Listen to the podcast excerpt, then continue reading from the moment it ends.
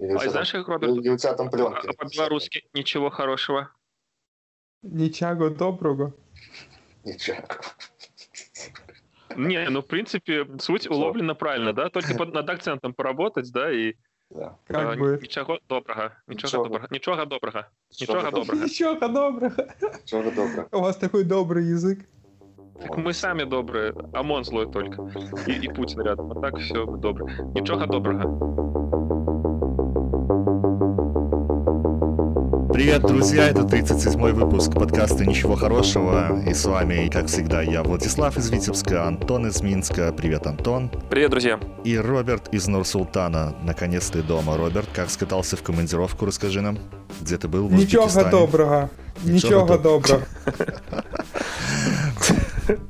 Это мы заучили сейчас на разных языках, как э, название нашего подкаста звучит. Ну вот, Я тренировался. да. Как на казахском ничего, ничего хорошего будет? А, Жаксы и Мес. Нифига себе. Себе. Ты сколько ты там уже в твой скилл? Казахстане живешь? Слушай, я в Казахстане уже 4 года. Так а ты там троху подучил язык? Или Ну, я могу познания? читать, там, вывески разные могу читать. Ну, вот то, что часто попадается. Ну, какие-то такие там разговорные пару слов. А ты до 10 целенаправленно могу его сосчитать. учил? Ты или- Нет, ты знаешь, нет. Я думал об этом, купил даже себе самоучитель казахского. Вот, но как-то дальше дело не пошло. Ну, как бы не самый распространенный язык, даже в Казахстане. Самое, с- самое, самое сложное слово вот на казахском, или самое прикольное, типа вот как бабочка на немецком. Скажи, как бабочка на немецком? Шметтерлинг. Да. А вот мне просто я угорал, когда услышал, нифига себе, такое вроде красивое насекомое, название такое сложное. А как на казахском что-нибудь сложное, вот какой-нибудь типа вот шматерлинг, Ну, такое что-нибудь есть? много прикольного. Например, а, аэропорт называется «Ауезжай».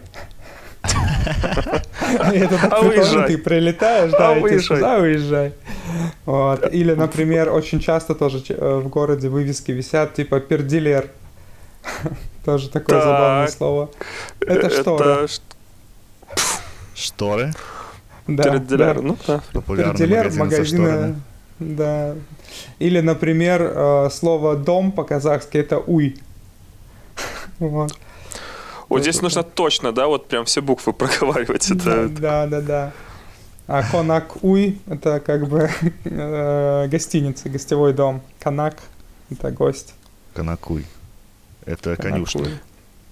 Это э, гостиница. Ну, Ну, понятно. для казаха, в Да. принципе, сейчас я, я должен эту шуточку, да, ну, Канакуй, Ридс Карлтон. Блять. Эти, эти два слова рядом, это так странно. Это как я и Java, наверное, что-то несочетаемое вообще. Ты А уже из, э, сходил к Шиве с, с? М- Мой гуманитарный мозг сопротивляется со всех сил и не хочет это вообще воспринимать. И... Но бой продолжается. А, а из прикольных слов, которые привезли из э, других стран, я был в Турции и вы- выловил, ну, не сейчас, в коронавирусную эпоху, а когда тогда, пару лет назад, э, дурак-бардак. У них такое вот есть сочетание. Дурак-бардак. Знаете, что это? Нет. Предположите. Это, это применительно к, ну, типа, бас-стап. Ну, так, по крайней мере, э, сказал, ну, таксист, который нас подвозил, и, типа, вот, вон там, типа, вот я остановлюсь вот здесь, вот, дурак-бардак. Мы такие, типа, чего? Ну, бас-стап. То есть, я дурак-бардак, это бас-стоп? Он такой, да, это остановка Что автобуса. Дурак-бардак. Ну, типа А, остановка бас-стоп? автобусная, да. А, Басстоп, бастап. да, да, да. Тоже не бастап что звучит как бастап. какое-то казахское тоже слово. Бас-стап. Ну, по-английски, да. Э, А у А вы поляков... слышали, а, вы помните, мы в прошлом подкасте говорили про этот самый, про вот эти вены, которые вырезают из члена. И наш, нам слушатели Ну, не члены вырезают, Блядь, мошонки вены откуда. Кто не слушал, кто не слушал наш подкаст, они сейчас, допустим, включились такие, типа, блядь, что? Вены члена вы обсуждали, типа, блядь, вырезание вен из члена. Что вы за, сатанисты, блядь? С медицинским уклоном подкаст. Ну, да, он ну, написал, или что это называется варикоцели, а это звучит как название какого-то грузинского блюда. Вам не кажется? Как еще раз? Варикоцели? Варикоцели. Варикоцели. Варикоцели Вари- они называются. Варикоцели. В- Ударение так нужно. Варикоцели. Ну да, такое, типа, прям что-то вот туда даже слышно, ну, кажется, вот эти барабаны застучали, знаете, эти вот грузинская музыка такая. Варикоцели будешь? И брать?» рок кто-то с тостом поднял. Да. А теперь варикоцели заноси. Ну да, прикольно. Да. А вы были, кстати, в. Грузии? Бля, я, Я- был я, сожалению, Это вот нет. на- по, по поводу вот командировок, кстати, вот что, что вот Роберт вернулся. Одна из самых лучших командировок в моей жизни это было... Вы в то- просто вслушайтесь, как э, звучало вот в расписании, когда мне несли эту командировочку, напротив моей фамилии стоял гастрономический тур по Грузии. 7 дней. Это, Это было... кто ж тебя так любит, что направил туда? А это вот как-то вот даже было такое, что типа некому, по сути, поехать было. Ну, то есть когда-то были богатые, сытые времена, что очень много было всяких загранок. Но суть в том, что вот вы просто вдумайтесь и прочувствуйте момент. Начало сезона, у них задача типа, а мы, а белорусы оказались э, третье или четвертое по посе... ну, как бы из народов, которые посещают Грузию. Там, понятное дело, что первое место там россияне, потом еще, и вот мы четвертые после, по-моему, украинцев. И у них была задача всю прессу эту привести и максимально нас кружить, чтобы мы потом сняли офигенные типа сюжеты, что у них так все волшебно. И это выглядело так, когда ты приезжаешь на одну точку, и здесь там э, какие-то там пироги, какое-то вино, и там же у них эта фишка, что вот у тебя э, этот рок, он почему рок, что его нельзя поставить, он постоянно у тебя в руке, он постоянно наполнен, и ты вот выпил, только его отнес, чтобы что-то съесть, а тебе уже снова наливают. И вот этот вот, и плюс они все такие душевные, они все такие добрые, там вот это вот все, тебя укармливают, укармливают, укармливают, вот так вот прошла вот первая половина дня, что вроде бы даже что-то не толком ничего не сняли, и тут нужно переезжать на следующую точку, в другую там в провинции, там еще что-то у них там есть в той провинции, которую мы сегодня, например, сни- снимаем. И мы чуть живые, пьяные, сытые, довольные, э, садимся в этот бус для прессы, нас перевозят в другую точку, и ты выходишь, и там все то же самое, с таким же запалом, а там же, ну, люди как бы очень гостеприимные. И это было даже где-то, вот там прям такая нагрузка была на все органы, это прям, ну, это было круто. Ну, и страна, по себе страна очень классная, и люди просто чудовищно добрые, вот если можно такой применить термин. То есть э, мы же, белорусы, э, ну, любим злоупотребить алкашка, мы же там по алкашке там вообще впереди планеты всей. И у нас как бы вот весь день такой, а потом вечером мы возвращаемся в отель, и в отеле мы вот этой вот шумной толпой журналистов там вываль... как-то вот был такой случай про то, что они добрые люди, говорю, вывалили на террасу, там прямо на берегу моря, такая терраса, столики, там это было еще начало сезона, и не все было заполнено, и у нас такие вот там уже чуваки под, подпили, и один из них э, там из одного какого-то там агентства, информационного чувак, что-то там рассказывал, что-то громко э, там что-то там ругался матом, ну, такой типа, как я, любитель мата, рассказ рассказывал, махал руками и рукой задевает э, такой плафон, на таком столбике лампа, вот такой шарик. И этот шарик улетает на стол э, толпе таких вот мужчин, мужчин кавказской внешности, очень крупного телосложения, и их можно прямо вот этот вот кадр в какой-нибудь бандитский фильм. То есть, если этих вот мужчин пересадить куда-нибудь в Подмосковье, э, в какую-нибудь придорожную кафешку, ну, ты не станешь пьяный бросать плафон к им на стол. А здесь вот так вот произ- произошло такое вот э, неловкое такое движение, и этот плафон улетает туда к этим мужчинам, то есть черные А у них стол накрыт, там прям все разлетается. Стол- Да, да, да. И тут такой бум, такой плафон, это шарик и покатился. А Они еще так это как бы типа тепло у них. Я вот помню этот вот кадр. Такая вот, представьте, такой большой-большой холодильный шкаф. Это вот такая вот спина у одного человека, и она еще такая черная, волосатая. Такая черная, волосатая. И А вот они без маек там сидели, что ли? А там, получается, у них, ну, это такая, типа, летняя супер легкая майка какая-то, такая, типа, майка-алкоголичка, вот тот, который... И, и другие там такие чуваки, которые там... Вот у меня по ощущениям был следующий, казалось, кадр, что один из них такой берет нож так в стол, так... И типа, сюда иди. И вот я приготовился, короче, сейчас будет э, как бы ин- интернациональная битва такая какая-то вот. И они такие, типа, такая пауза, тишина, ну, как бы, да, быстрые ноги пизды не боятся, и, как бы, ну, тут и убегать-то некуда, просто эта терраса, но в море, плыть сюда, в Турцию спасаться только так. И тут один из них такой, типа, оборачивается, смотрит на нас таким пристальным взглядом, как будто бы прицеливается, кого первого застрелить, а потом, «А откуда вы? Ну, типа, из, вот из Белоруссии. Они такие, о, с Беларуси, ой, Ва- Вась, какие вы красавчики, что сюда приехали, давайте к нам выпьем за дружбу, там и, вс- и я такой, типа, охренеть. У нас бы на какой-нибудь, условно, там у нас такая прогулочная улица Зыбецк называется, уже была бы драка с ножами, с ментами, с ОМОНами, со всем на свете. Это просто, ну, вообще, короче, вот это одна из самых лучших командировок, и э, ну, места красивые, природа красивая, вообще все, короче, красиво, и я прям с такой душевной теплотой это все вспоминаю. Мне очень понравилось твое выражение «быстрые ноги пизды не боятся». Это мне напоминает наш позапрошлый подкаст, где мы говорили о том, как э, э, избавиться от девушки после секса. Блять, как ложится-то в канву-то, да, кстати, да. А у вас какая самая была офигенная вот какая-то командировка? То есть просто обычная командировка там как-то в негативном свете воспринимается. А вот, а, а вот что-то вот было такое, что вот, вот это, блядь, я скатался. Вот это было круто. Блин, у меня самая офигенная командировка, наверное, была все-таки с вами, когда я был в Москве в бегах. И там без денег, без паспорта я отправился с вами в эту... В, вот в такая Тверь, вот потом рутина. Вот это вот э, все белорусы тогда, вот, вот наша вот э, жизнь белорусская, да, она такая... Да, ловить этого... Без- Ну, не ловить, там уже его приняли, этого маньяка. Вот, и потом мы под петушками там еще тусили в лесу возле этого. Очень мало поселка. информации ты даешь. У людей сейчас, знаешь, вот фантазия там дорисовывает как-то с вами, с друзьями, с под петушками ловить маньяка, блядь, что вы за наркоманы вообще? Ну, чтобы очень долгие подробности не вдаваться, ну, у меня была еще прикольная командировка вот на Дальний Восток, когда я ездил, э, летал в Благовещенск, потом по Байкало-Амурской магистрали. Я ездил в такой населенный пункт, он назывался Тыгда. Я потом еще видел э, много мемов с названием этой станции, типа «Ты где?» Э, Ну, типа «В ты где?» А, там были какие-то, там пожар какой-то возник, там тлели опилки, и сгорел населенный пункт, там больше ста домов сгорело, там 4 человека, по-моему, погибло. Вот, я помню, как я ночевал там в поезде, там специальные поезда поставили для беженцев, для погорельцев, для этих, ну, не беженцев, погорельцев. Вот, и мы там провели три, наверное, дня.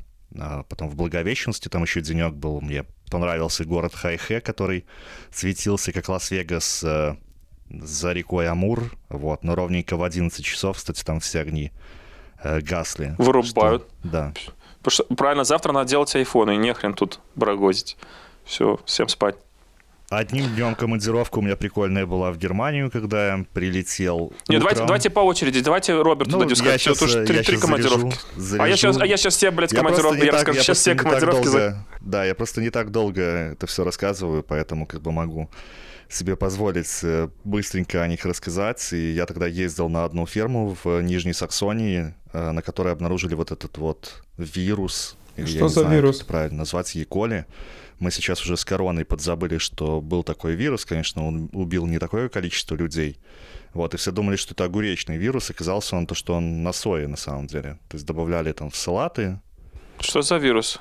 ну, вирус такой Эш, Е-коли он назывался. Это был 2011 год. Это вообще первый раз я тогда на самолете летал куда-то.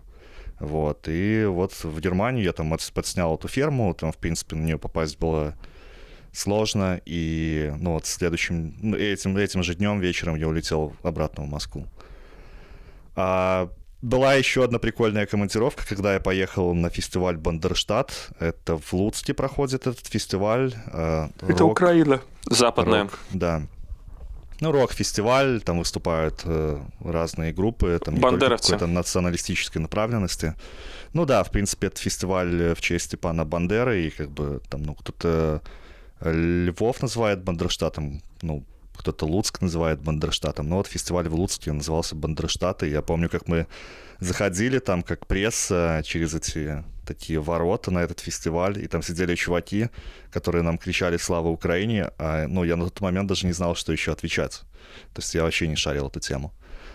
А, вот, да, вот такая была прикольная командировка.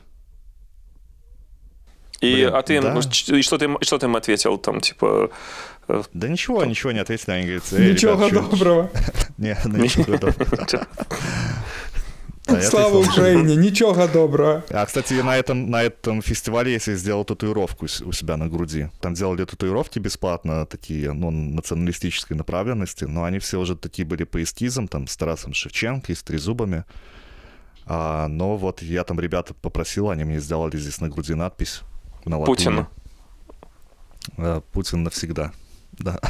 Ну, а что, а что еще там в Бандерштате-то набивать? И российский триколор с георгиевскими лентами, да? И, блин, Ну, да, да, я помню, да, на самом это деле тоже. прикольных много, просто чтобы так уже, ну, долго не распрягать, как ты вот там, ну, Как ты, еще. это, это прям самосвал с ближниками в Быть. мой огород. Это, знаешь, даже не, ближничек, это вот... более за- лаконично. Было прикольно сгонять вот в Карелию. Да в- все, хорош, дай Роберту сказать, Нет, надоел. это еще будет. Нет, Роберта. нет, кстати, говорит, нет, схерали, хватит. Он. в. Чувак, то про спидбухой э, подкаст, то вообще не придет на подкаст. А, а, и сейчас вот, типа, Роберт готовый говорить, и ты такой ему, нет. Тут Роберт готов был что-то рассказать, как они там коней, там, где там, что там на конях, куда ездить. Да, я был в Карелии, в небольшом Да, городке я под был в названием в Не, ну дай договорить уже, дай, Влад, в рассказать. да, ЦБК, там целлюлозно-бумажный комбинат, и он отапливал весь город. Там вот эта вот котельная была отдана на баланс этого ЦБК, и там что-то у этого ЦБК изъяли оборотные средства, и, и у города оставалось на три дня этого мазута, чтобы топиться. То есть там минус 32, мы тогда приехали, по-моему. И, блин, я просто вот мне запомнилось то, как э, мы там, там была зона, в которой Ходорковский сидел на тот момент. Это километров 10, наверное, от Седежа. Вот, мы туда доехали автостопом, по-моему, а, или на такси, нас туда подвезли, и потом я там хотел пофоткать, на нас выбежали эти вохровцы, э, и сказали, сейчас мы на И, вас и к вызываем Ходорковскому отправили.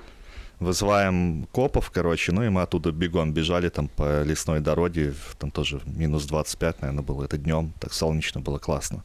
Оттуда уже Классно бежится, добирались. хорошо. Романтично. Да, вот Романтично. такие Прикольно, командировочки прикольно. были. Ну вот, передаю слово тогда Роберту про его командировки. Я думаю, что это что-то поинтереснее было, чем у меня. Да, на самом деле нет, мне кажется, ну, так, по большому счету, все командировки интересные. Блин, я пока слушал, забыл, Ой, что я ладно, хотел ты лукавишь. рассказать. Бывает же, бывает же говно командировки. Где Не, ты такой, бывают. типа, блядь, что я здесь делаю? А, я вспомнил, вот командировка у меня была странная, про Бандерштат ты рассказывал, а у меня первая командировка, вот я попал на Украину в 2000 как раз 11 когда на лайфе работали. И такая была странная ситуация, был, по-моему, субботний день, то есть, ну, дежурство. И я поехал с э, Мельником какой-то суд в Подмосковье снимать.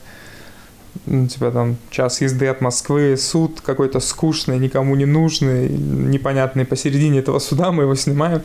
Вот, и звонок, э, Толик звонит такой, говорит, там в Днепропетровске взрыв трава- трамвая был, типа вам нужно срочно туда.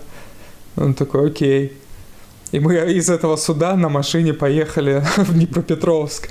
Ну, то есть это такое дебильное было да решение. ладно. Да, да. Мы прям- ехали, сутки туда ехали. Типа планы какие-то, там, жена, дети, там, да, там, не знаю. Нет, ты Ни- понимаешь, ни что трусов это настолько ничего. долго. Можно было в тот же день оказаться там на самолете, вместо этого мы сутки ехали на машине. За- да, не дали домой людям заехать, да, что потом на, на Сэмере спокойно, да, типа. Да, ну, да, да, очень, да. очень, да, рационально. Ну, в итоге Слушай, мы ты сказ- приехали, э, естественно, там уже все растащили, ничего не было. И мы э, тупо там зависали дня 4, потому что просто ждали. И все, и потом обратно поехали. Вообще ничего не снимали. А, по, по поводу внезапных бессмысленных командировок. У меня была такая штука. Э, иду на телек, мне там, типа, на работу к двум часам. Я такой думаю, даже мне надо похудеть толстому. Я так, типа, решил даже пешочком. Иду, ничего не предвещало беды. Какой-то там ожидался такой, типа, тенек там какой-то один футбик, что-то поснимать. И, типа, вот, ну, а совершенно безобидный день такой лайтовый. И вот уже где-то в пяти минутах ходьбы от телека, что-то наушнички, что-то такое, вот все прикольно, такое вот ощущение размеренности жизни. И все вроде хорошо и замечательно. И тут в наушниках э, типа звонок входящий, я принимаю. И говорит, Антон, слушай, тут всплыла такая командировочка вот в Россию, там, в Сибирь, Подомск, там какой-то городок, я уже забыл название. И так получилось, что вот наши продюсеры что-то вступили, надо прям вот как бы туда вот срочненько так съездить. Вот. Ну, я так понимаю, что срочненько это, наверное, там завтра, послезавтра, может быть, там что-нибудь такое. Говорю, да, да, ну, что, съезжу в Сибирь, боже мой, без проблем. Ну, только вот прям срочненько. Ну, говорю, да, да, да, без проблем. Ну, это через два часа, типа. Блин, ну ладно, я разворачиваюсь обратно, там пошел каких-то там трусов собрал, уже приехал на работу. Мы оперативно там собираемся, берем там что-то камеру, забрасываем эти все шмотки, садимся, э, везут нас в аэропорт, Сэмаль, прилетаем, Омск или Томск, я до сих пор путаю эти два города. И вот мы выходим с самолета, ну, типа самолет сел, мы достаем сим-карты наши белорусские, ставим служебные сим-карты, и первое же, типа, сообщение, который приходит на телефон, а мы, напоминаю, вот где-то вот в Сибири, да, вот, ребята, мы тут что-то, короче, косякнули, а, Сэмаль, который вас должен с этого Омска был вести в тот следующий город, где наша конечная точка, он как бы уже вот улетел. И в Минск мы уже купили билеты, но самолет обратно в воскресенье. И мы такие, типа, а сейчас вторник, обратно в Минск в воскресенье, и мы в Омске вот зимой. То есть, чего, блин? Что, Это блин? Омск — это любимый, в кавычках, город Варламова. Он там постоянно гнобит его. И что вы делали Ну, со вторника по воскресенье в Омске? Ну, а нас спасло то, что как раз это была тогда ситуация, когда резко э, доллар э, вырос, короче, стал там 70, э, да, а у нас а как бы цены не успели еще подняться. И, а у нас типа там вот, ну, лимит там, ну, в Беларуси что в долларах, ну, в наших этих белорусских долларах, и получается, что как бы у тебя 100 долларов на проживание, да, 115 долларов на проживание в гостинице, с учетом, как вот вырос курс, мы уже могли себе позволить в там Double by Hilton поселиться. элитных, То есть элитных проституток уже могли позволить себе. мы развлекались тем, что установили мамбу омскую тогда, короче, типа вот такое. А, Ходили, гуляли, там какой-то замечательный парк, который выглядит как э, заасфальтированная площадка в центре города, на нем стоит колесо обозрения, какие-то там лавочки или еще что-то. Развлекались как могли, от нечего делать, нашли там себе какую-то съемку, которая должна была быть типа в субботу, какой-то там что-то снежное, какой-то снайпер, что-то там связанное с биатлоном. Нам от нечего делать, мы поехали в среду уже туда, ну, чтобы как-то развлечься, типа аккредитоваться. И там все охренели. Там типа там с- соревнование такого местного какого-то масштаба. Белорусы приехали за неделю уже аккредитоваться, там еще ничего этих не приготовили, ничего там разворачивается. А уже, блядь, сука, аккредитуйте нас. Причем куда-то далеко там на такси, они там с нас охренели. И там местный какой-то телек, э, ну, что-то, а у них там это для них-то это важное мероприятие, у них там не так много событий. Он там что-то тусил, и мы такие, типа, аккредитовались, походили, посмотрели, когда что будет. Ай, ладно, все скучно, поехали обратно в Омск, Томск. Вы просто И хотели такие, эти самые чеку, там, ништяков от этих всех зацепить да, да, э, бесплатно. печи- а там еще не успели даже, не раз... да, еще не распаковали, не развернули, да, даже за халявного в этом пресс-центре. Ну, что-то, в общем, собираемся обратно ехать, и там местный телек такой, э, типа на «Газели» он там приехал, и что-то мы с ними там перекинулись там словами какими-то, чё, как что будет. И они говорят, ну, мы обратно возвращаемся, давайте мост подкинем. Э, типа, а где вы живете? Ну, мы такие, типа, блядь, в Хилтоне. Они такие, типа, вы что, вы, блядь, точно с Беларуси, да? Типа, за, за неделю приезжаете на эти какие-то соревнования, никому- живете в Хилтоне, вы что там, просто бабки вам нужно распилить или в чем дело, что происходит? Ну, короче, вот как- как-то так, вот чилили, ну, но это лучше, чем ты в камере как бы сидел, лучше в Омске зимой, ну, по ощущениям. Ну, Ну, это такая вот бессмысленная командировка.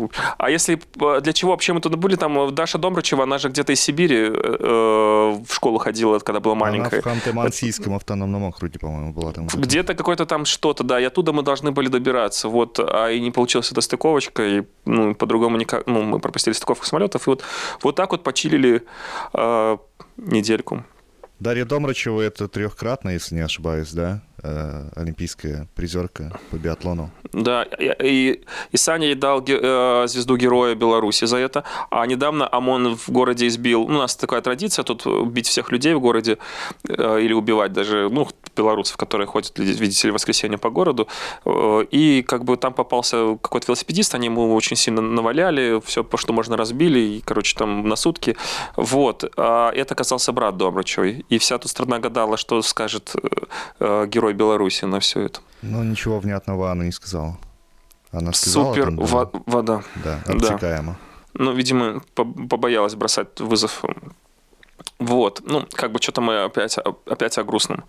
А если э, по поводу, кстати, командировок вспомнилось, у моих коллег случилась супер-мега внезапная, неожиданная командировка на войну. Можно я коротко? Ну, коротенько давай.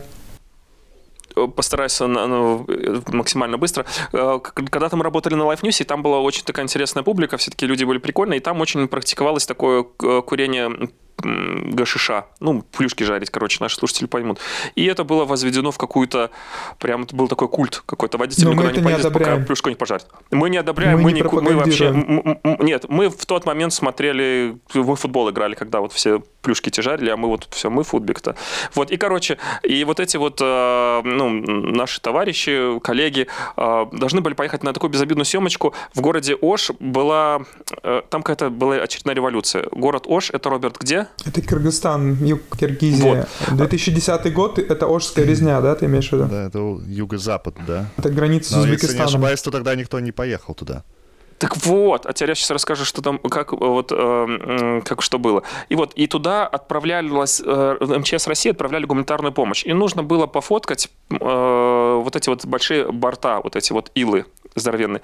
И туда отправился э, наш один коллега, и, ну, их там два было, там пишущий корреспондент и фотограф. Вот они при, добрались в этот, в этот во- военный этот аэродром, откуда там отправляются из Подмосковья. Я точно уже не помню, откуда они отправлялись. Там стоят здоровенные вот эти вот ангары на- с крыльями, вот эти вот борта, все, вся пресса. Ну, типа вот нате, фоткайте. Ну, вот эти вот ребята, короче, пофоткали, пофоткали, и нужно было как бы что-то вот снять э, какой-то, ну, крупных планов. То есть не только вот эти общие.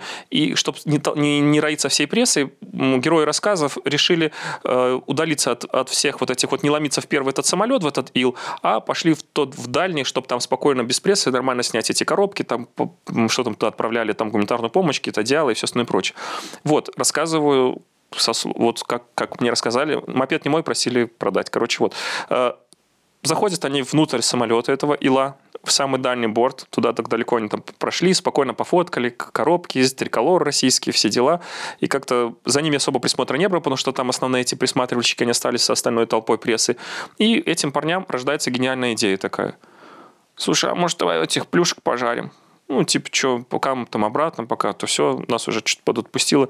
Ну, и герои рассказа плюхнулись там на какие-то там матрасы, ну и этот процесс, он такой медленный, тут нужно такой какой-то дзен поймать, ну, то есть вдохновение. Расслабились, сели, залипли, плюшки жарятся, вдыхается дым, жизнь безмятежна и прекрасна. И вдруг они слышат, как закрывается аппарель, вот это вот, когда они зашли в этот грузовой отсек, и вот этот вот грузовой отсек начинает закрываться. А там же такой, ну, здоровенный этот сарай. А они такие, типа, блядь, что это такое шумит? Блядь, чувак, это закрывается аппарель. Подрывается, бежать, а она уже закрылась и одновременно с этим врубаются турбины. Тогда пишущий корреспондент хватает телефон, чтобы звонить э, ну, организаторам этих, там, с кем я там созваниваюсь, там, с пресс-службой, начинает звонить, а телефон, ну, аппарат не аппарат. А этот самый дальний самолет, он как раз и первый стартует. И как раз вот, типа, его он стартует, чтобы все сняли, как он взлетают, его быстрее там запускают. Турбины, шум, они там что-то звонят, не могут дозвониться. Давай к другим этим звонить. А там с этого грузового отсека, ну, не, не было возможности пробраться туда, в отсек, вот тот, ну, вернее, было закрыто, чтобы достучаться до пилотов. Шум, турбины. Ну, ну, ну, ну. Блин, ну. чуваки, блин, давай, короче, давай кому-то еще там звонить, что-то решать. Пока они что-то решали, самолет на- вы- выехал на рулежку. Ну, то- ш- что делать? Что делать? Он звонит начальнику непосредственно вот, э, вот этой вот, как бы на- ну, туда на, на телек, в редакцию. Э, И начальник, услышав этот вот рассказ, мудро сказал, Саня, у тебя карточка есть кредитная с собой, да? Ну, мы вам туда перечислим командировочные. Поздравляю, вы тут... Вот, На зама- вопрос- на замотались, вопрос, короче. что делать, э, мне хотелось сказать просто, ну, сесть, расслабиться и варить плюху. Да, дальше плюхи, да, жарит, да, короче. А, я говорю, а как вы туда прилетели, там жену, типа, как вас там встретили, как вас там приняли, ну, типа, такой, здравствуйте, подарок с гуманитарной площади, помощью, д- д- два наркомана еще вам докинули тут к матрасам и к, гуще- и к тушенке. Говорит, ну, ничего, самолет сел, аппарель открывается, какие-то там азиатской внешности ребята заходят, выносят эти, блядь, коробки, всем насрать вообще, ну мы вышли, спросили, где такси, какой-то там жику с- сняли и поехали в, в гостиницу регистрироваться, селиться там дальше снимать. Вот так вот, короче, наши коллеги оказались на войне. Вот, вот такая вот ситуация. Прикольная командировка, я ее первый раз слышу. Вот. Как-то так. А, из э, еще из прикольных... Ладно, у меня уже много. Но просто есть что еще сказать. Нет, ну, ну, на Роберт- самом деле... Роберт, Роберт п- ничего не рассказал еще. Там была Блин, ну заявка, что в следующем подкасте от, от- нашего подписчика, чтобы в следующем э, подкасте Роберт 50% эфирного времени э, придумай что-нибудь, соври там, нафантазируй. Ну, это надо другую тему тогда надо будет подписчика выбрать. на Патреоне уже.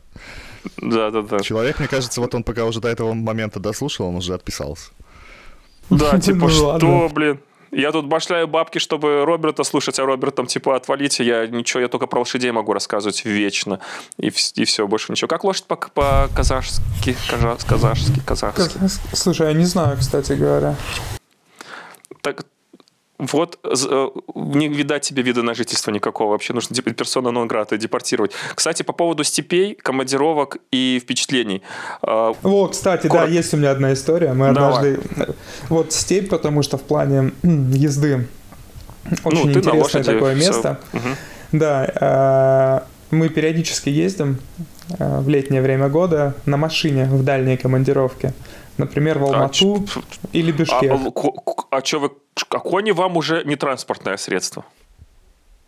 Ну все, будем считать, что ты отшутился дежурную эту шутку, и дальше я смогу нормально А, рассказывать. да, да, не третий раз, по-моему, она звучит, эта дежурная шутка в этом подкасте. А можно Да, будет в ту паузу, которая образовалась после этой типа шутки, вот это, знаешь, такой звук сверчков этих, знаешь, такой... ну, Да, да, Типа, да, да, да, да. тишина такая, да. Ну вот, и очень интересно на машине бывает э, ехать. Там расстояние примерно 1200-1300 километров. И там ближайший город получается 250 километров. Потом от этого еще там километров 300 надо проехать будет город. А так это просто степь, ну то есть вообще ничего. Вот просто от горизонта до горизонта. Вот. Потом ты едешь вдоль озера Балхаш, тоже там километров 300-400, ну там прикольный пейзаж. И потом снова начинается степь, еще там километров 600. И э, однажды мы возвращались, то ли из, Бишк- из Бишкека, по-моему, возвращались уже в Астану обратно. И там очень плохая дорога. Настолько плохая, что там один участок, километров 70, я ехал часа 4, потому что больше 20 километров не разогнаться. Там такие, знаешь, огромные выбоины в асфальте, прям глубокие. На обочинах стоят машины, колеса меняют, там пробитые. Ну, короче, жесть полная. И мы решили этот участок объехать и воспользовались э, оффлайн навигатором, потому что там связи нет нифига, ну там ничего не ловит. А, вот этот вот оффлайн навигатор Maps.me, знаете, такая карта есть. Мгм. Офигенный, кстати, классный. Вот Очень Maps.me во всех командировках вообще. И вот вы люди, когда закончится коронавирус, вы будете ездить там обратно по своим Парижам там и про- прочим Лондонам, и чтобы, если у вас не будет там симки местной, Maps.me вообще классная штука, скачивайте заранее, например, если это Лондон, то это Лондон, и классно водит, здорово, вообще быстро и офигенно работает. Так, Вот я также думал шутка примерно про до этого занос, э, случая. И рекламу должна звучать, как бы, ну ладно. Да-да-да. Занесли вам, Вот, наверное, я также нет. был восхищен этой программой до этого случая, потому что на обратном пути мы решили по ней объехать э, вот этот плохой участок дороги. Вот, э, ехали сначала по действительно хорошей дороге, потом она что-то такое стала похуже, потом перешла на гравийку, потом стала просто земляной дорогой, Полоса а потом дорога выживания там исчезла. такая там. А потом, просто, просто дорога исчезла, и я в какой-то момент понял, что мы едем по степи. Ну, то есть просто там нет дороги, там колеи даже какой-то нет. Потом встречаем на своем пути какую-то развилку, едет с какого-то карьера грузовик, тоже без дороги. Я его торможу, говорю, чувак, нам в Астану. И он такой смотрит, говорит, ну там есть какая-то охотничья тропа. Вот, говорит, ну я здесь два года работаю, я не видел, чтобы по ней кто-то ездил. Мы начинаем ехать дальше по этой дороге, просто ну, дальше там проезжайте в- какую-то вот неизвестность.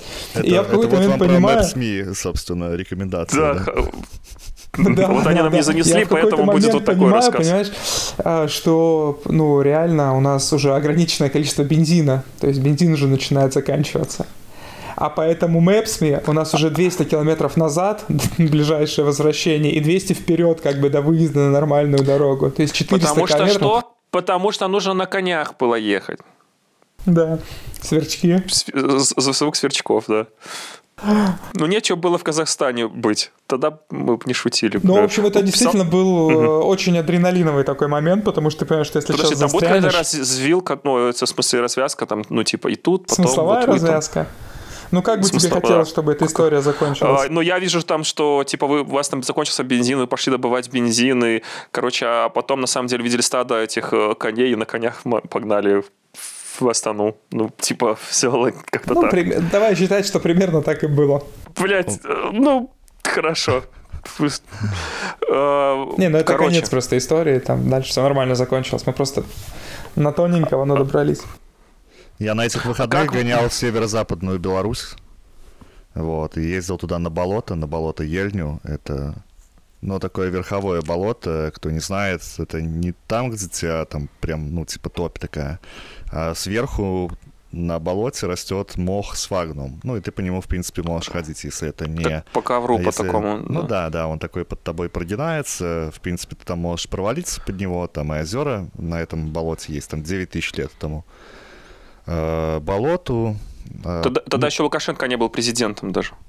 Очень древний не было был. такого, не ври.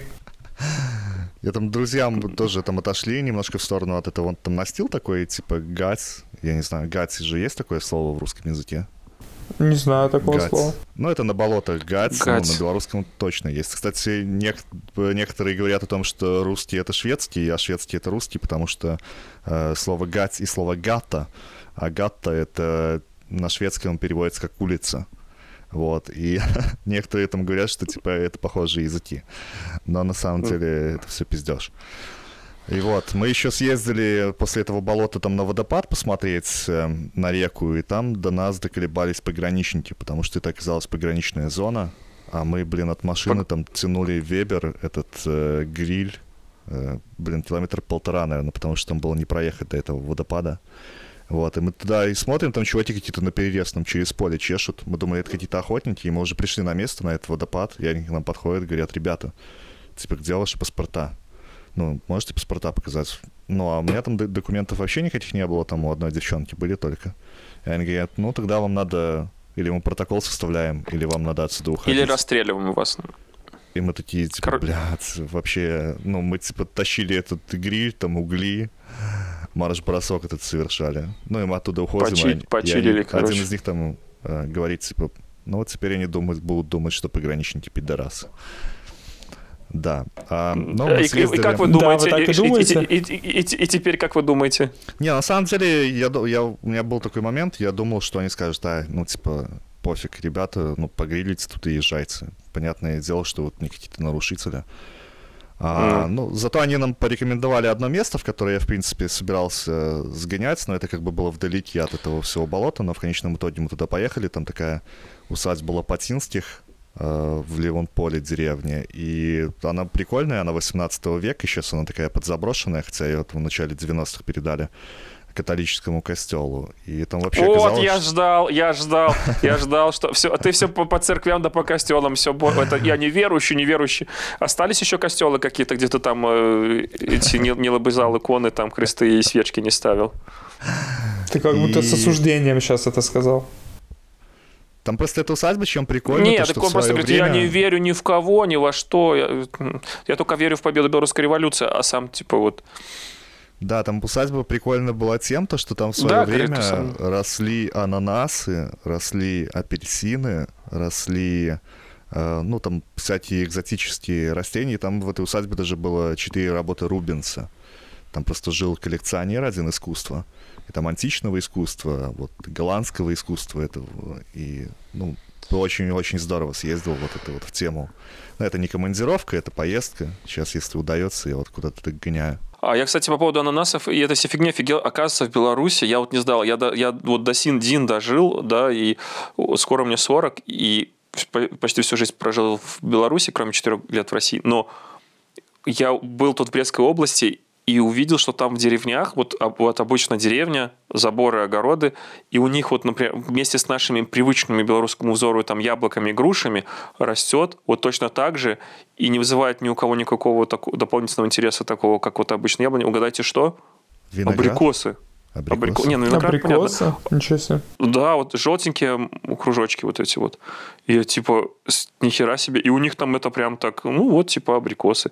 Причем они там э, не то, что их там кто-то культивирует, высаживает, они как бы и так вот дико какие-то растущие, ну вот как и типа яблони такие. Типа, да ну нахер. Ну вот это вот, э, вот Брестская Это вот область. я вот, ну, недавно был в Аше, и там также э, уже упомянутый Ош, и там также хурма растет на деревьях везде.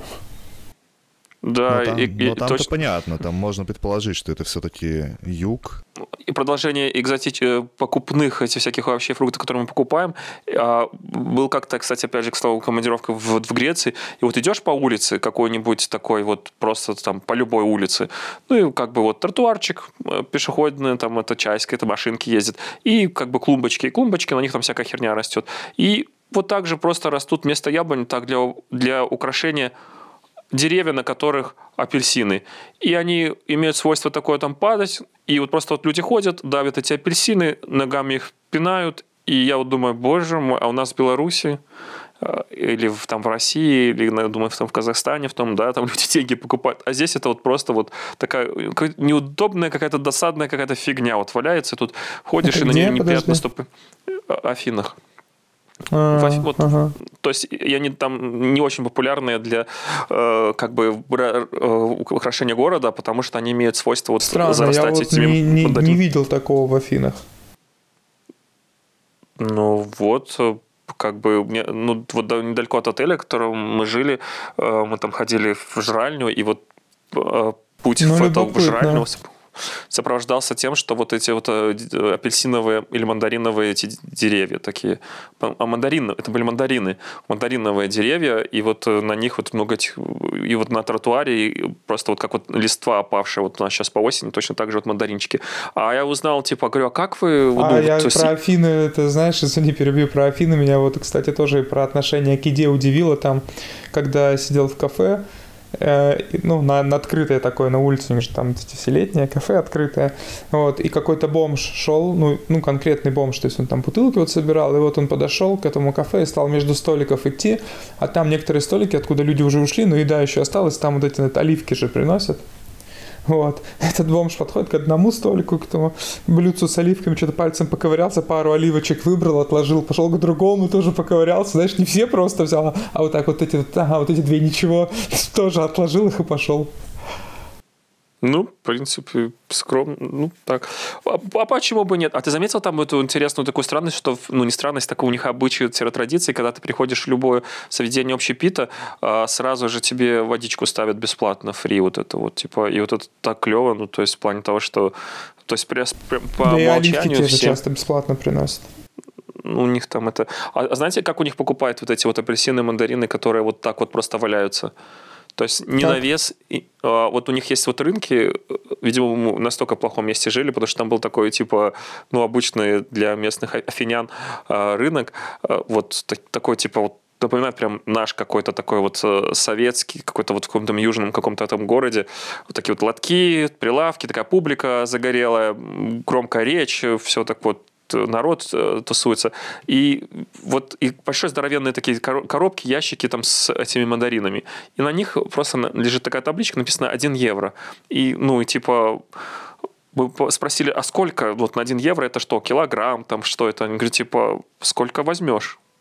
Даешь евро и нагребай вот в пакет сколько хочешь, только вот выбирай все. То есть без ограничений. Да, говоря про мандарины, вот э, для наших кинолюбов э, рубрика «Киноведение». Есть такой фильм, который называется «Мандарины», в котором события происходят в Абхазии. Там эстонские переселенцы, которые занимаются, у них там сад мандариновый, сбором мандаринов, там 92 год, это грузинско-абхазский конфликт. И получается так, что у этого эстонца оказываются два воина. Один абхаз, а другой грузин. Вот, ну, рекомендую его посмотреть. Неплохой Это как фильм. российский фильм «Кукушка». А, Ну, кстати, кукушка вообще бомба. Я рекомендовал одной девочке, шведке, посмотреть его. Она мне потом такие, ну, лестные комментарии Такие об этом минеты фильме делала. Но это было до фильма. Ну, Ну, хорошо. А знаете, как по-абхазски голубь?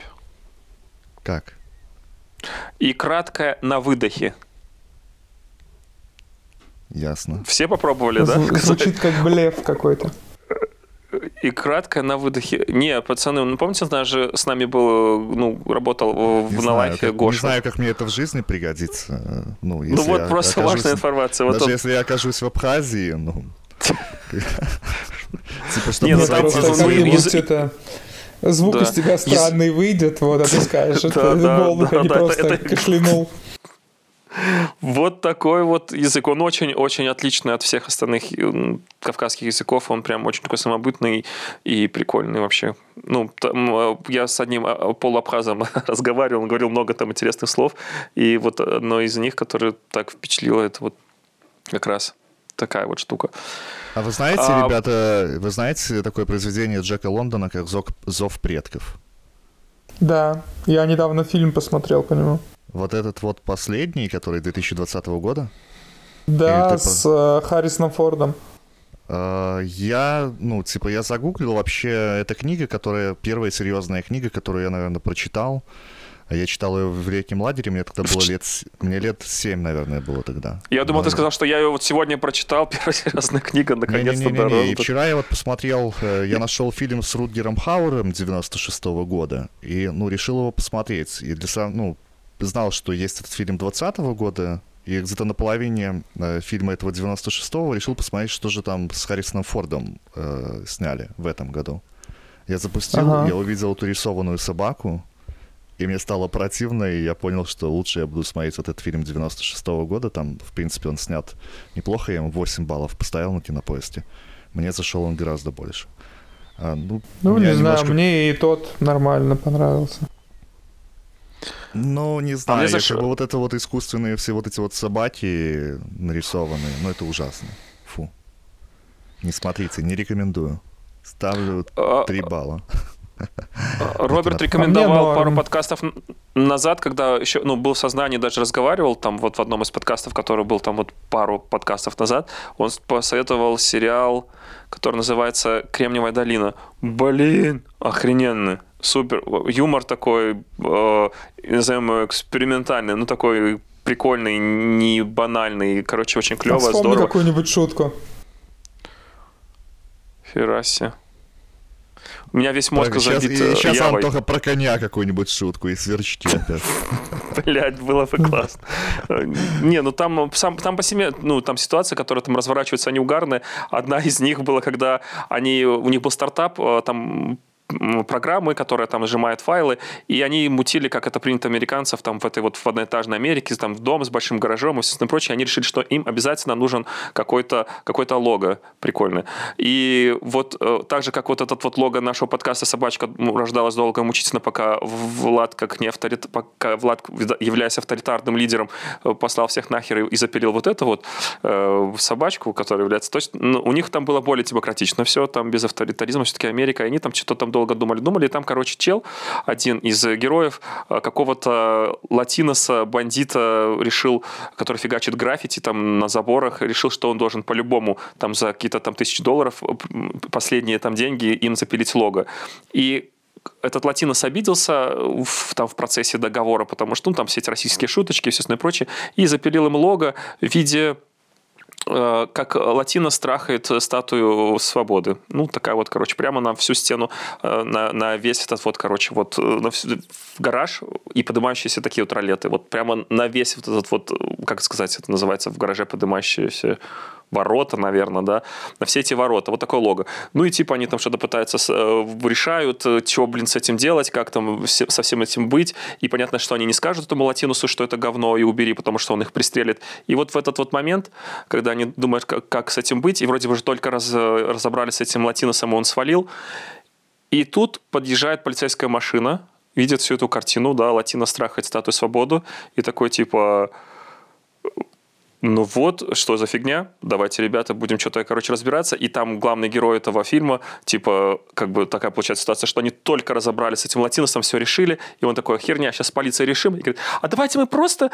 поднимем эти ворота, и, они не- и вам никому не будет видно вот эта оскорбительная картинка. И он начинает это делать, а там, короче, весь гараж, все в траве. То есть там это ферма, ну, короче, по выращиванию травы. И, блядь, это была очень комичная ситуация, я очень плохо рассказал, но, блядь, это, это было ржачно. Ну, типа, порешал Ну, это чувак. на самом деле вообще не самый смешной момент этого сериала. Но мне сходу всплыло то, что как бы не, не- потому что э, рассказ, ну там в диалогах э, юмор и сложно передать диалоги, а это типа так ситуация, которая проще донести так вот вербально, словесно. Но там само по себе, там, сам, там юмор через то, что чуваки такие гики, они такие замороченные, они такие типа на умниках, и им э, как бы и вот в то, что с такими чуваками происходит в жизни, и как оно происходит, это очень прикольно. Типа там первые секунды фильма, сериала начинается с того, что офигенный рок-концерт, ну, крупным планом показывают исполнителя, какого-то фронтмена, который там Марио типа зажигает зал, и по ощущениям, когда вот сейчас вот камера разъедется на общий план, там покажут какой-то слэм перед сценой или еще что-нибудь, и вот этот вот э, рокер э, исполняет там последние аккорды этой песни, и типа «Вы красавчики, я люблю вас!» И потом это все разъезжается на общий план, а там перед сценой какие-то такие два ботана с пивом такие типа Ясно. И этот э, из фронтмен такой, типа, ублюдки, и уходит. Ну, типа, к тому, что это вечеринка у айтишников, да, похуй, намашите рокеры, они там сидят, обсуждают, кто как кодит. Ну, типа, вот в таком контексте, ну, блин, ну, на самом деле, нормальный, зачетный, э, э, как бы, сериальчик, ну, потом, по-моему, немножко Офигенный. вздыхает. Ну, да, Я дальше следующий сезон... все сезоны посмотрел, все но сезоны? просто на Ну, одном ну, дыхании ну, все. Да, даже так. Ну, по ну, первый был прям бомбезный, потом второй немножко, ну, субъективно подсдал. Но, тем не менее, стоит смотреть, и э, давно ничего такого не... Ну, нап- напоминает, да, вот эту ситуацию с э, Шелдоном, боже мой, как это называется? Ну, Где Шелдон похоже, Купер, похоже. но- Но, юмор мне но больше как-то- там нравится, чем И- э, и в, дороже э, с- и в дороже снят. Big Bang. Ну да, да, да. Жанр немножко такой более реалистичный, там-то прям ситком-ситком. Да, и да, и персонажи более проработаны. Вообще, короче, очень, очень классно. Короче, если вам нужно сейчас в карантине убить каким-то образом э, с особым цинизмом э, дня, наверное, три, пожалуйста, там куча сезонов, клево, смотрите, здорово, прям переживаешь Ну с этим там не героем. куча сезонов, клёво. там, по-моему, всего пять. Ну, немало, так скажем. Ну, не Я даже- 25. А какой есть сериал с 25 сезонами, кроме Санта-Барбары? Ну, я образно, там, типа, «Друзья» или э, «Как я встретил А. вашу маму». Елена и ее ребята. Не помните Ну, такой сериал из смотрел, 90-х? кстати. Из 90-х. До этого, как- какой это в детстве у нас такой сериал был? А мы когда дети покупали сигареты, например, мы говорили ЛМ и ребята, вот на ЛМ. Ну, Вот, типа, вот. это было. Елена Да, и ребята. Элэба, За ребят. 300. А Это еще шутки Беверли- за- Беверли кому за Хиллз. 30. Беверли Хиллз 90-210. Я тут как-то пересматривал, даже первый сезон, по-моему, полностью посмотрел. Но там э, со временем сколько у вас становится времени нудненько. свободного, как я вам завидую. Да. Вот сегодня, кстати, почти весь день ну, занимался домашними делами, еще параллельно с этим потратил время на... э, решил какую-то документалку посмотреть. А, нашел документалку, которая называлась «Студия 54». «Студия 54» — это один из самых известных вообще в мире клубов ночных, который э, существовал там с конца вос- 70-х, там 70 77 году он открылся, по-моему, в 78-м его, по-моему, закрыли в декабре. И, блин, там офигенная история, на самом деле, двух чуваков, которые открыли этот клуб. Э, Что там творилось, какой там творился разврат, э, наркотики. Они там, в общем, не заплатили налоги, их закрыли в тюрьму. И есть, это прям... это- и- и маленькая ремарочка, это как вот в нашем прошлом подкасте, как там приходил шоумен, вот там приблизительно такая же ситуация рассказывают. Клуб, ра- разврат, наркотики, вот все. Кто это любит, слушайте прошлый подкаст, там вот про это. Ну, это такой признанный, в принципе, э, ну, такой культурной общественностью штатов, о том, что это был самый крутой клуб, который существовал. Он там еще существовал до 86 года. Эти чуваки после того, как они его продали, пока в тюрьме были, а, вышли, там еще были консультантами какими-то по поводу этого клуба. Потом он закрылся в 94 году, открылся в Лас-Вегасе, в этом здании, известном там с фонтанами.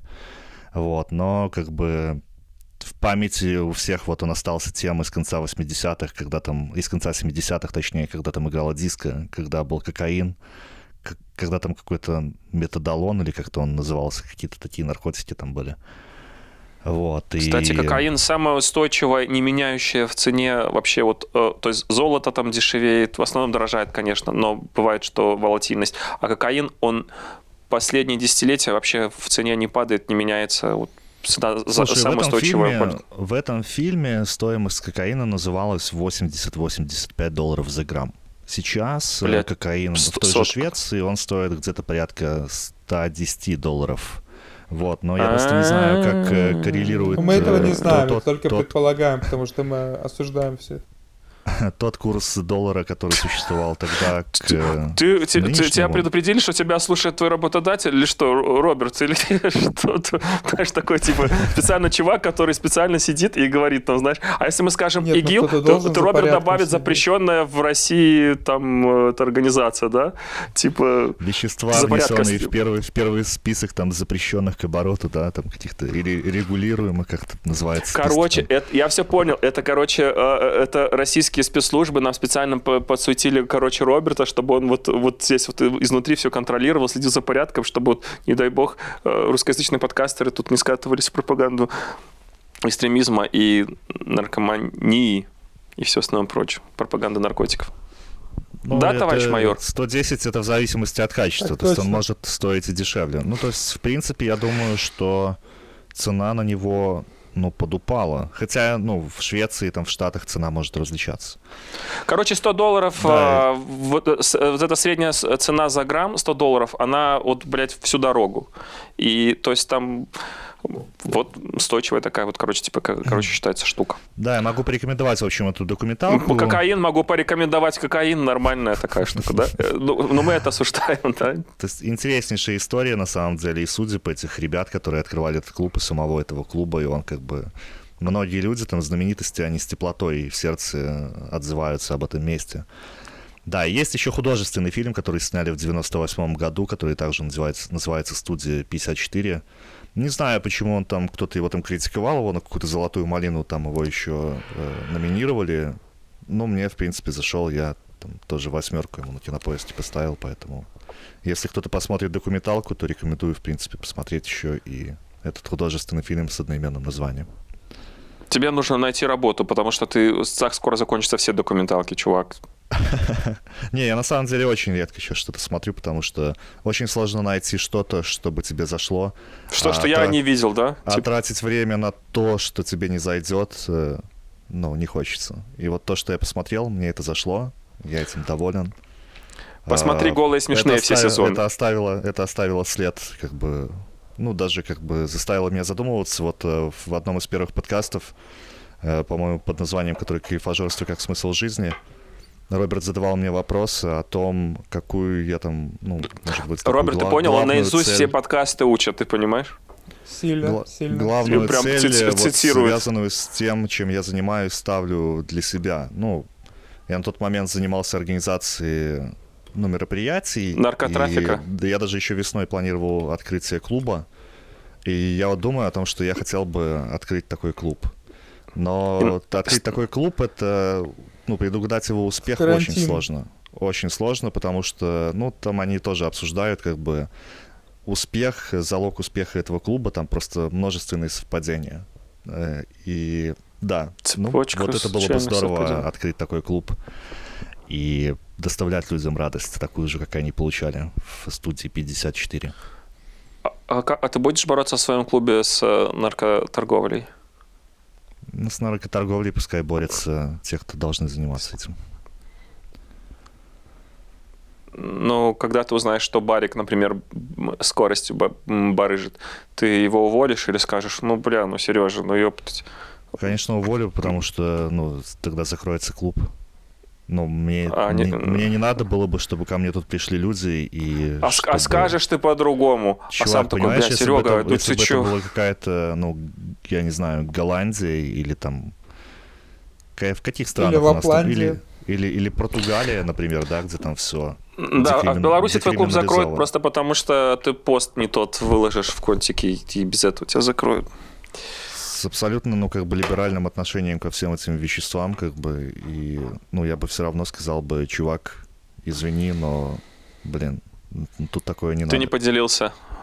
А, слушай, либер- а, либеральным отношениям, то есть даже к, ну, к тяжелым наркотикам?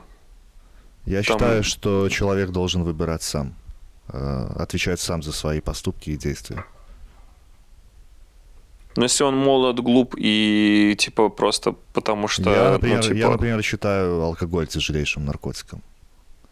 ну, он тяжелее, чем ганджубас, и как бы и в социальном смысле более губителен, потому что И сколько и там у нас табак я пьяных. также считаю. Несмотря на то, что, ну, как бы я курю, и я стараюсь, на самом деле, как бы избавиться. Ну, можно просто бросить, как бы, но я понимаю, что это от табака возникает даже... У меня возникла не э, физическая зависимость, а психологическая, потому что это стало какой-то традицией своеобразной.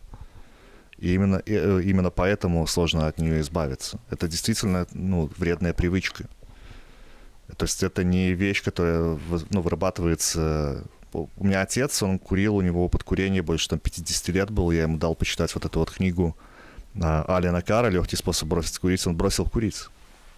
То есть у него не было никакой ломки, ничего. Он не курил год, только вот потом, когда у него уже ну, обнаружились там рак легких, он как бы ну, он понимал, что терять нечего, и как бы для него, как э, для того, чтобы, ну, не знаю, расслабиться, не расслабиться, как бы, но он там по несколько сигарет в день он мог выкуриваться. А, ну, вот так вот, да.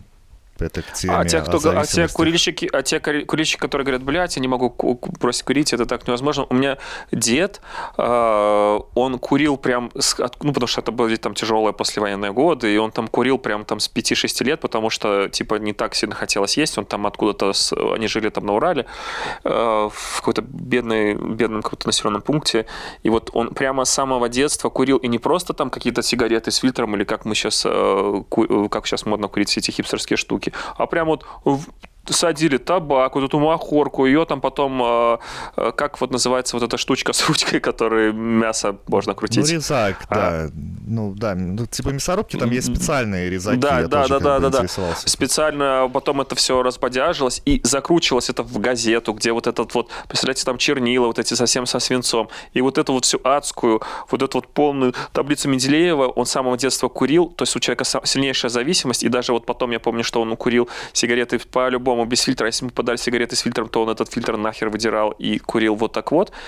И говорил, я не могу бросить, это уже невозможно, это уже все. И когда у него сказали, что, чувак, у тебя уже настолько все, ну, к, там, к 80 годам, что, ну, то есть не бросишь курить, то у тебя там какие-то процессы там связаны с гангреной, то надо будет отрезать ногу.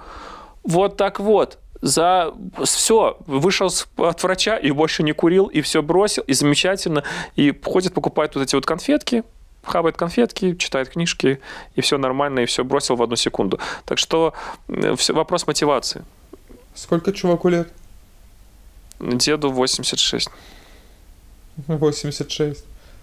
Неплохо бы дожить Мгм. до 86 еще. А, а мой, мой прадед сделал вот моего деда в 50 с чем-то там лет. То есть это по слову о поздних э, там детях.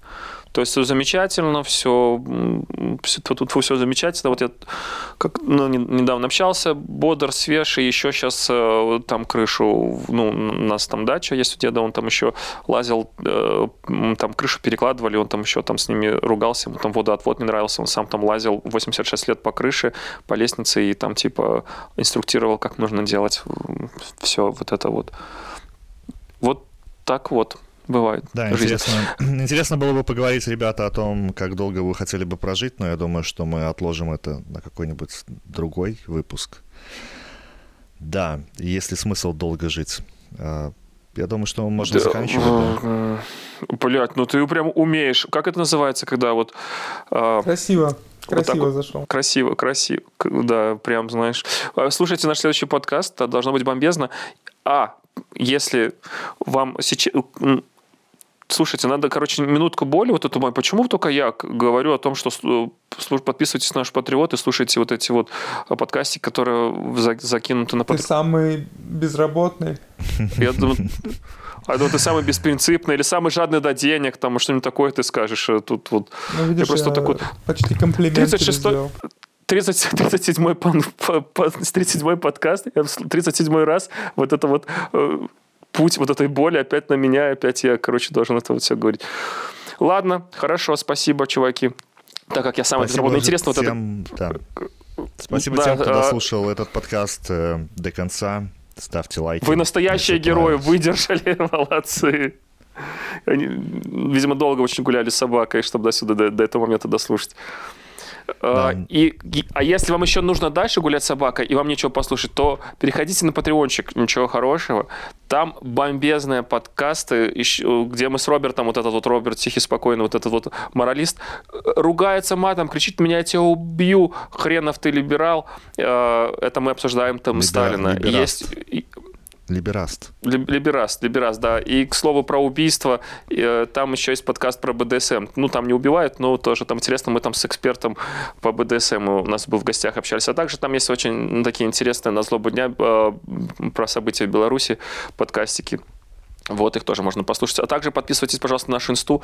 Я страдаю. Я честно, добросовестно веду ее, общаюсь с вами, задаю какие-то вопросы. У меня там полный интерактив, общение. Всех, кто пишет, всем отвечаю.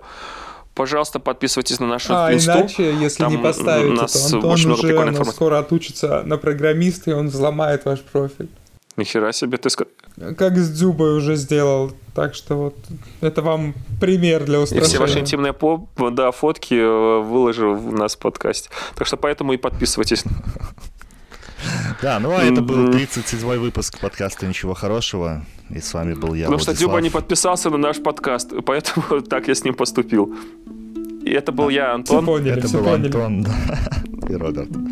Спасибо, ребята. Всем пока. Пока-пока. Всех целуем.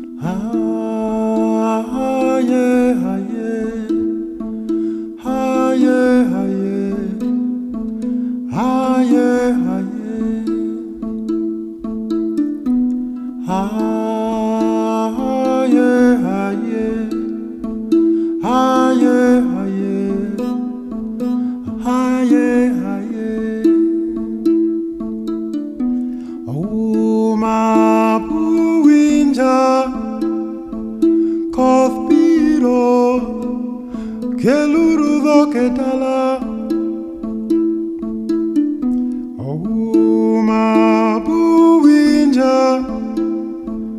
Kopiro ke luru do ke tala